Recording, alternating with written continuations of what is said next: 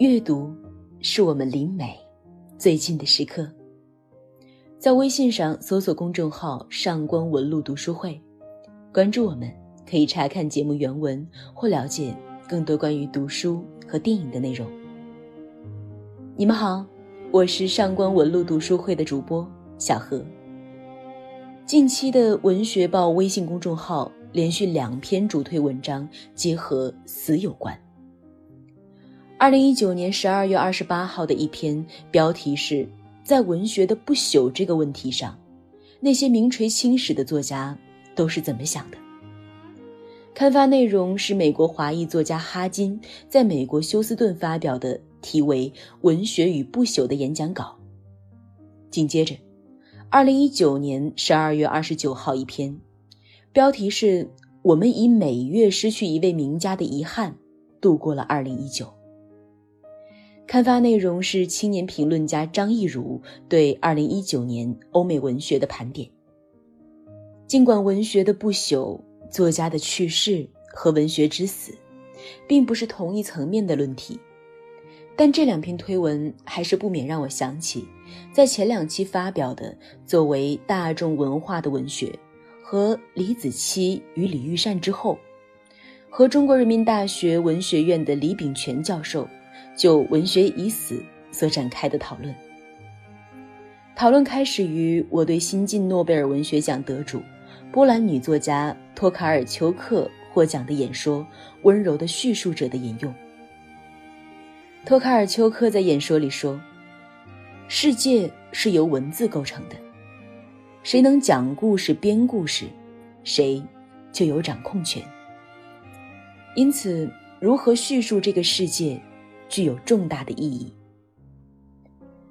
随后呢，他又说道：“然而，如今人类不仅没有准备好讲述未来，甚至连讲述具体当下也没准备好。我们缺乏语言、视角、隐喻、神话和新的预言。文学市场的商业化，被市场和垄断者控制的互联网，使得创作脱离了本质。”反复被欺骗、误传或误导，让读者失去了对虚构的信任。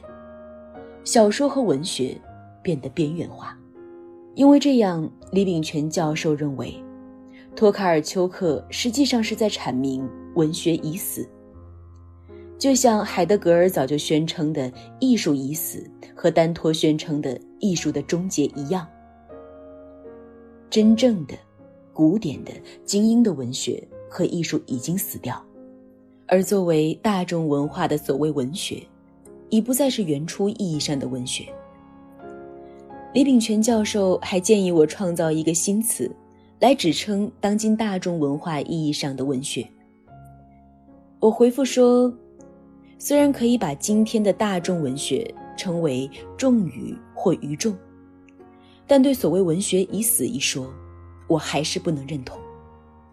文学艺术尽管有阳春白雪和下里巴人的区别，但如果查看文学的起源，无论是荷马史诗还是诗经，无一例外都来自民间和大众，后来才被皇室、贵族、精英、士大夫所把玩和欣赏，才成为文人雅士们曲水流觞之用，成为所谓。真正文学和高雅艺术，的确，近些年来是有一些西方学者和理论家像尼采声称上帝已死一样，声称艺术已死、文学已死，或者一个学科的死亡等等。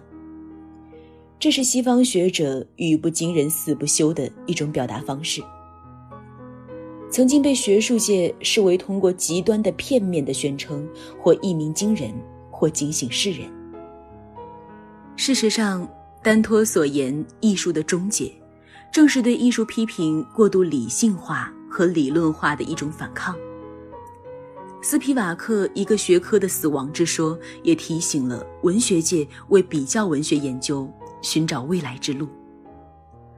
而作为大众文化的文学，不仅没有死亡，反而在重余的过程里获得了新的生机，获得了。某种繁荣。如果你想查看今天节目的内容，请到微信上搜索公众号“上官文露读书会”。阅读是我们离美最近的时刻，让我们共赴一场美丽的约会。今天的读书就到这里，我们下期再会。